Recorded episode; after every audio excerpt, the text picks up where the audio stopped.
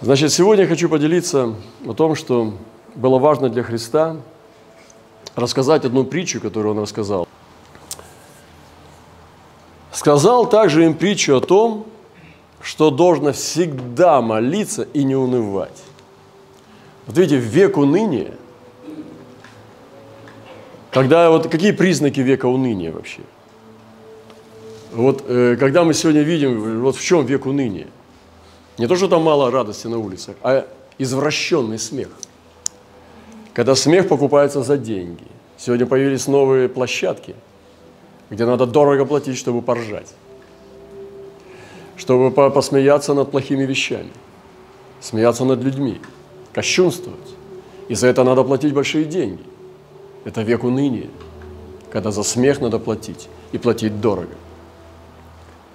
Смех над святынями – над тем, над чем раньше даже не, ну, люди боялись поднять свой голос. Сегодня над этим смеются. И сегодня Христос сказал такую притчу, что должно нам всегда молиться, всегда, в любое время, и не унывать. И именно вот эта позиция молитвенной радости, молитвенного позитива, этого оптимизма даст нам силу сохранить себя от уныния, от тотального космического уныния, которое грядет на всю Вселенную. Вы знаете, когда тайфун охватывает океан или острова, цунами заволакивает все, то невозможно увидеть солнце, потому что ну, это состояние, понимаете? Состояние мира, когда нет надежды, нет радости, нет Христа в народах, и нету и радости. Поэтому это естественно, что народы находятся в унынии. Поэтому они покупают смех за деньги, они делают его искусственным и продают грязный, мерзкий, нечистый смех. Но это не та радость, которая доставляется. После такого, после такого смеха человек чувствует себя опустошенным, оскверненным, обокранным. И это не та радость, которую должна иметь Церковь Божья. И поэтому Христос сказал, и третий раз уже повторю, что нам должно всегда молиться и не унывать. Вот эта духовность сохранит нас от извращенной радости, от ложной радости в настоящей чистой божественной радости. Дальше он продолжает притчу и говорит, говоря, в одном городе был судья, который Бога не боялся и людей не стыдился. В том же городе была одна вдова, и она, приходя к нему, говорила, «Защити меня от соперника моего». Но он долгое время не хотел. А после сказал сам себе, долгое время это сколько, 10 или 20 лет? Но сам решай. Долгое время не хотел. А после сказал сам себе, хотя я и Бога не боюсь, и людей не стыжусь, но как эта вдова не дает мне покоя, защищу ее, пока она не, чтобы она не приходила больше докучать мне.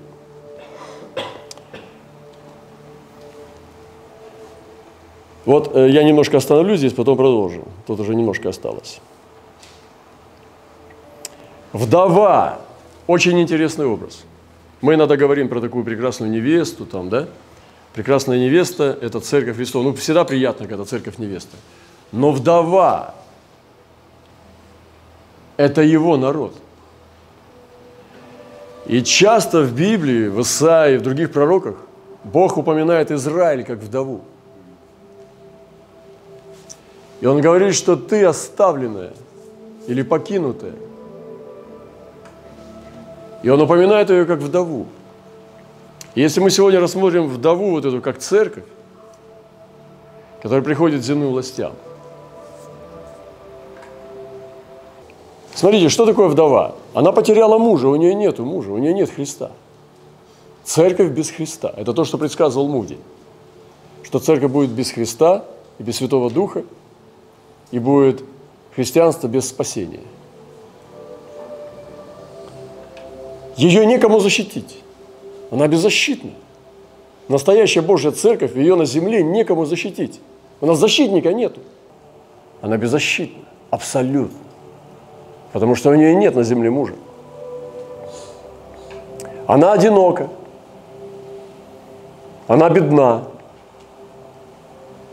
И она приходит ни к кому, ни к тому, кому хотелось бы прийти. Она же приходит чтобы получить помощь, но не может оттуда получить. Она несправедливо унижена. И сегодня церковь, кто хочет, может унизить. Легко. Придут к вам и унизят вас, если Бог допустит. И ты ничего с этим не сделаешь. Потому что так устроен этот мир. Она должна была унижаться из-за своего положения. Но хорошая весть в том, что есть тот, кто ей поможет, и ступится, и ответит. Вы знаете, сегодня мы находимся в таком тотальном положении, в очень таком вместе разломном. Сегодня одну из сестер, молитвенниц, я просил молиться за, за себя серьезно. Она иногда дает очень сильное откровение. И я попросил ее молиться за то, чтобы Бог послал мне еще силы сделать его работу. Потому что те вызовы, которые дает нам сегодняшнее время, и тот как бы могучий такой так, тыл врага, который выходит сегодня против церкви, очень могущественный. И те вызовы, которые сегодня топят буквально, заваливают церковь христианскую, они сегодня побеждают церковь. Церковь не справляется с вызовами. Она с интернетом-то справиться не может. Она не справляется, она не отвечает, она не актуальна в этом обществе сегодня. То есть люди не слышат даже голоса верующих, они проходят мимо, потому что она для них не актуальна, она не несет актуально Христа. А несет ли она Христа вообще? Или несет она образ, который она придумала себе, в котором не срабатывает? Вы не, не замечали, почему так много э, того, что Бог обещал, но это не работает? Где-то какой-то сбой произошел. Зачем преувеличивать чудеса, если они есть? Зачем на них ударять, фокусироваться, если они естественным образом у тебя присутствуют? Я думаю, что если бы мы ходили со Христом, то мы не были на постоянной бы истерике. Если бы мы ходили рядом со Христом, мы были бы в покое. Не на постоянной сенсации строили бы все – и вы знаете, что вот эта вдова, она символизирует сегодняшнюю церковь. Она обнищала, она потеряла мужа. У Бога есть обещание, что Он вернется. Он не расторгал с ней брак. Он придет к ней. И те, кто называл ее вдовой, они устыдятся, потому что они видят живого мужа. Он вернется и покроет ее своей мантией и восстановит ее честь. Это не старая вдова, это одинокая вдова. Он покроет ее честь, и она будет рожать детей, у нее будет столько детей, что она даже не мечтала столько иметь. Это обещание Бога. Он может это сделать. Независимо от того, как сегодня сильна сатанинская сила на земле, на наш взгляд – и люди веры сегодня, именно я чувствую вот этот апостольский призыв в себе поднять эту силу волны веры царской и передать ее народам, чтобы посмотрели все на Бога, на Бога посмотрели. Сегодня мы вчера разбирали там виды творчества и так далее, и увидели, что тоже, когда мы делаем Христа своим, мы превращаемся в тоталитарный режим – вот покажите Крамского. Здесь вот Христос. А, здесь Делакруа у нас, если вы видите. Это Христос моления чаши, это Делакруа, французский импрессионист. Но вот есть Крамской, Христос пустыни. Покажите его, пожалуйста, я хочу, чтобы вы посмотрели на него. Я ничего не имею против Крамского, но уже будучи неверующим человеком, еще будучи неверующим, я рассматривал внимательно этот портрет. У меня был э, в моей комнате еще до, до встречи со Христом осознанно, я еще не знал, что Бог в Сыне Своем, телесно. Это была одна из разломных картин, когда, которая одна из самых безнадежных и страшных картин, когда я либо ощущал в себе. У меня были также другие, э, другие тоже картины Христа до того, как я обратился к Богу сознательно. Ну, например, покажи Микеланджело даже. да, торжествующий Христос. Громовержец, он не даже не громовержец, а торжествующий, он держит руку, и Мария под его рукой, она под его властью. Вся вселенная вокруг могучего Христа. Ну дай вот Тициановского Христа тоже покажи. Вот Тициановский, это одна из любимых картин была еще в мире. Я все время видел э, две природы людей. Христос чисто невинный смотрит сквозь искушающую его с монетой, там даже можно руки посмотреть, руки особенно, ладони. Посмотрите, бледная ладонь Христа, утонченная рука, и вот этот монетчик, вот он сует ему какие-то деньги. Не знаю, что он там делает. В общем, отвратительно. А, о чем мы сегодня говорим? Она приходила к такому судье, и он не решал ее проблем.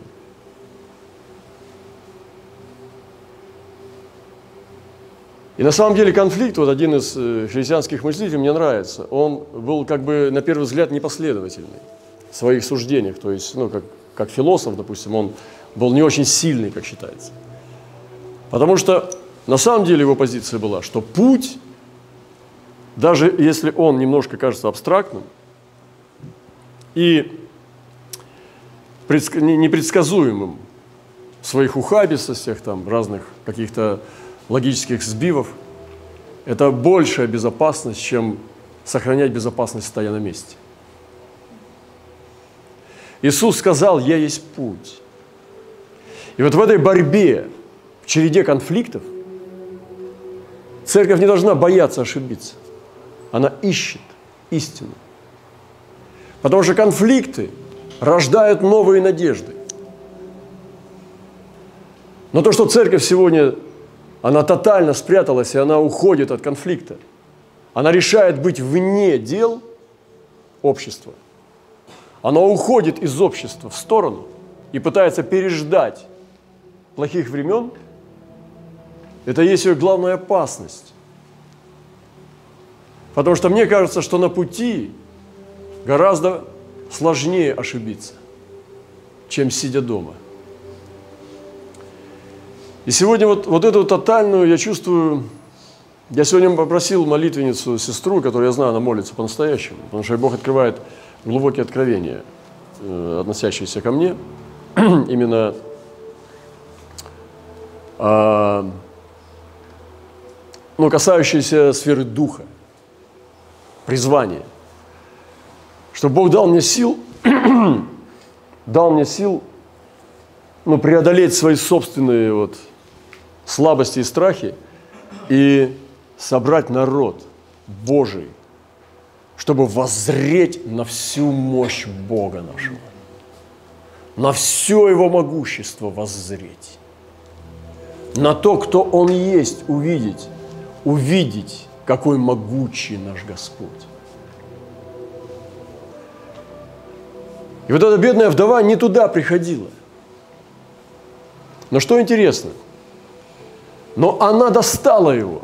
И он долгое время не хотел, и после сказал сам себе, хотя я и Бога не боюсь, и людей не стыжусь, но как эта вдова не дает мне покоя, защищу ее, чтобы она не приходила больше докучать мне. И даже через них можно получать благо. Через них, не от них. Она не от него получила благо, а через него, через этого нечестивого судью. Она получила благо не от него, а через него – она получила добро и справедливость. Сатана хочет напрочь лишить нас надежды на ожидание справедливости. Мы идем не к человеку, а идем к власти от Бога установленному. Не потеряйте веру в это. Бог правит над землей. Бог правит над всей вселенной. И неправедный судья вдруг на него ударил Святой Дух, и он говорит, защищу ее, чтобы не докучала больше мне. Так размышляйте, а не ждите от властей.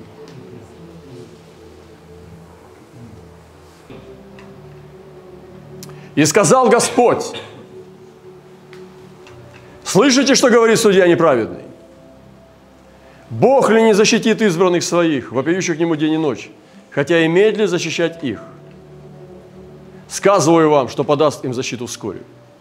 Значит, Бог защищает из избранных. Слушайте, братья и сестры. Бог защищает избранных. Следующая мысль. Нужна молитва вместо уныния и ропота. Вместо того, чтобы становиться кислым, горьким, негативным, токсичным, нам нужна молитва вместо уныния и ропота. Дальше. Ответ может прийти позднее, нежели мы ожидаем. Он может прийти не сразу, но он придет. Но необходима вера и терпение. Но Сын Человеческий, придя, найдет ли веру на земле? И вот эти новые формы веры, новые надежды рождаются только через конфликт, борьбу на пути. Когда мы бьемся на пути, рождаются новые формы надежды. Услышьте меня, что я говорю.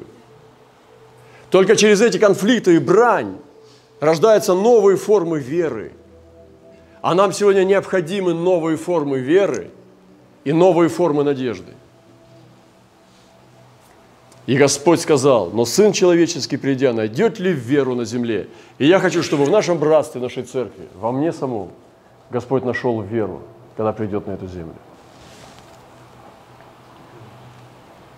Хочу зачитать вам о суде неправедном. На сегодня мы получили откровение, что у человека Божьего был свиток. Я верю, что Бог дал нам этот свиток. Но одно я зачитаю по отношению к этой проповеди – Слово к неправедным судьям. Все, кто будет встречаться на вашем пути, любой начальствующий от власти на земле. Такие слова. Он есть тот, который восседает над кругом земли, и живущие на ней, как саранча перед ним. Он распростер небеса, как тонкую ткань, и раскинул их, как шатер для жилья. Он обращает князей в ничто и делает чем-то пустым судей земли.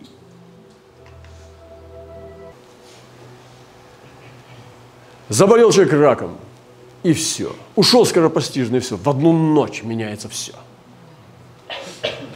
он обращает князей в ничто, делает чем-то пустым судей земли. Едва одни посажены, едва посеяны, едва укоренился в земле ствол их. И как только он дохнул на них, они высохли, и вихрь унес их, как солому. Кого же вы уподобите меня, и с кем сравните, говорит святой. Вот в кого мы должны веровать. Вот так должны мы молиться сегодня, как здесь написано. И не словами, а духом нашим. Я чувствую дыхание Божие здесь. Это свиток, который Господь сегодня дает нам. Вот мы показали разные типы. Вот это Делакруа, мне нравится эта картина. Она нежная, Христос нежный. Он молится с ангелами. В нем есть надежда, он светлый. Мой Христос полной надежды. Он светлый. Он смотрит светло и высоко. Он никогда не бывает жалким и ничтожным. Он всегда в славе. Дайте нам такого Христа, и мы последуем за Ним. Дайте своим народам, странам такого Христа, и они побегут за Ним. Не за тем идем и не к тому ведем. Это очень серьезный разговор, и мы не должны его закончить. Поэтому путь важнее стояния через сохранение. Кого ты выбираешь? Ожидающую вдову этой милости, которая ждет от праведного судьи, как от человека? Или настойчивая вдова? Если не выбирают этот стиль настойчивой вдовы, и Господь нам дает этот образ настойчивой вдовы. Будь настойчивая вдова, церковь, стань настойчивой вдовой, которая не отступая продолжает молиться и не унывать. И мне сегодня нравится эта тема. Настойчивая вдова. Но мы не вдова. Мы невеста Иисуса Христа. Просто жених немножко замедлил. Этот поезд потеряно понимание скинии. И вот мы хотим что-то восстанавливать все время. Но может быть тоже есть и восходящий Христос, который покидает эти все уже руины человеческой истории и восходит в познании и понимании и в своем собственном откровении. Как ответить на вызовы мира? И церковь носится, чтобы помочь этому миру. Какая доброта! Но как спасти этот мир, а не помочь ему? И все меняется наоборот. Мир начинает помогать церкви и чувство жалости. Дает пособие, и церковь влочится. Поэтому сегодня есть большой конфликт этого нового и старого христианства. Я объявляю его, я знаю, что он, он, он назрел. Многие стрессы сегодня, которые мы проходим из глубинного интуитивного понимания того, что должно произойти переход – Многие из нас чувствуют этот конфликт, глубочайший конфликт. Люди глубокие, которые ну, всем сердцем веры в Христа, они в опасности быть разочарованными, впасть в депрессию, может быть, отступить, начать жить по плоти, они в опасности, особенно если они в неправильных сообществах находятся. Но это очень важно, что идет конфликт, понять нового и старого христианства, старого и нового образа церкви и верующего вообще – очень важно, чтобы мы поняли образ верующего. Это не просто сектант, который просто зубрит и что-то бормочет себе под нос, цитируя из Библии. И не какой-то философ Пенсне, который ходит и цитирует каких-то странных э, философов XIX века, которые были наполовину эзотериками. Что же это за новый верующий? Мы говорим, ну, апостольско-пророческий. Ну, что ты имеешь в виду под этим? Но, наверное, я не знаю. И не удивляйтесь этому. Я знаю одно, это тот, кто, если даже не видит его, то идет за его голосом. Он сказал, и повернулся я, чтобы увидеть того, чей был этот голос. И старый образ верующего из старых мехов. Мир не принимает такую церковь. Она скучна, неинтересна. Что мы подхватили? Что мы упустили? Думайте над этим, дорогие. Я призываю вас в это путешествие. В эту зону конфликтов, в этот путь, не знаю, ухаба в дороге и так далее, только не спать, только не сидеть, только не останавливаться. Мы стали неинтересны. Это ожидающая старая вдова. Я вижу эти две вдовы. Одна сидит старуха, за собой уже не следит, депрессирует и ждет, пока снег на голову свалится. И, конечно, молится, подмаливается, подмаливается. Все правильно подмаливается, ходит в правильную церковь, все хорошо. Пастор у нее хороший человек. И другая неотступная. А вот что такое неотступное? Это уже нам решать, ребята. Пусть Бог благословит нас. Вот эти образы Христа, покажи несколько образов. Хочу вместе с вами посмотреть на них. Просто поразмышляйте вместе. Дело не в художниках, а дело в образах, в которые мы уверовали. И я хочу спросить вас, какого вы Христа несете? Давай другие образы. Я не хочу сказать, что это да. Ну, это Микеланджело, вы знаете, Сикстинская капелла. Я видел ее в подлиннике, она похожа на это. А, мне ближе это, гораздо. Вот это гораздо ближе. Давайте дальше. Ты скажешь, ну он в пустыне, там это все понятно. Нет. Он всегда тот же самый. Дальше. Здесь чистый, Тициановский Христос. А он итальянец. У итальянского веришь? Верю. Не в итальянского, а во всеобъемлющего. Дальше. Тоже Тициан. Дальше. Эль Грек, испанец. Видите, как люди глубоко размышляли. Больше жизни уже. Давайте дальше. Ну, недавно нашел нашедшееся Леонардо. Рафаэль. Наш Ге? Ну давайте, это хороший. Сын человеческий, ну какой мощный, какой опасный. Это уже ближе. Еще Ге дай. Есть там еще Ге? Вот оно, да. Это опасно. Это мощно, это очень грозно. Еще есть что-то? Ну хорошо, ладно. Дорогие братья и сестры, у нас сегодня не урок живописи. Это, это по-моему, этот, Рембрандт, да. у нас здесь не урок живописи. Хотя живопись тоже это хорошо. Особенно созидательная. Вы представляете, что сотворили с образом Господа? Как за таким пойдет мир? Нам надо сегодня проходить будет Исаию. Мы будем просто питаться, наполняться Словом, чтобы уверовать в великого Бога. И когда мы увидим того, который есть тот, кто Он есть, почему Он Аврааму и сказал, я тот, и Моисею, я тот, кто я есть. А сегодня мы иногда видим того, кто не есть тот, кто есть. А через него все начало быть, что начало быть, и ничего не начало быть, что не начало быть. Вот у нас и ничего не бывает, потому что оно не было у него, вы понимаете. А вот увидеть того, кто есть, тот, кто есть. Недаром его имя. Я есть тот, кто я есть.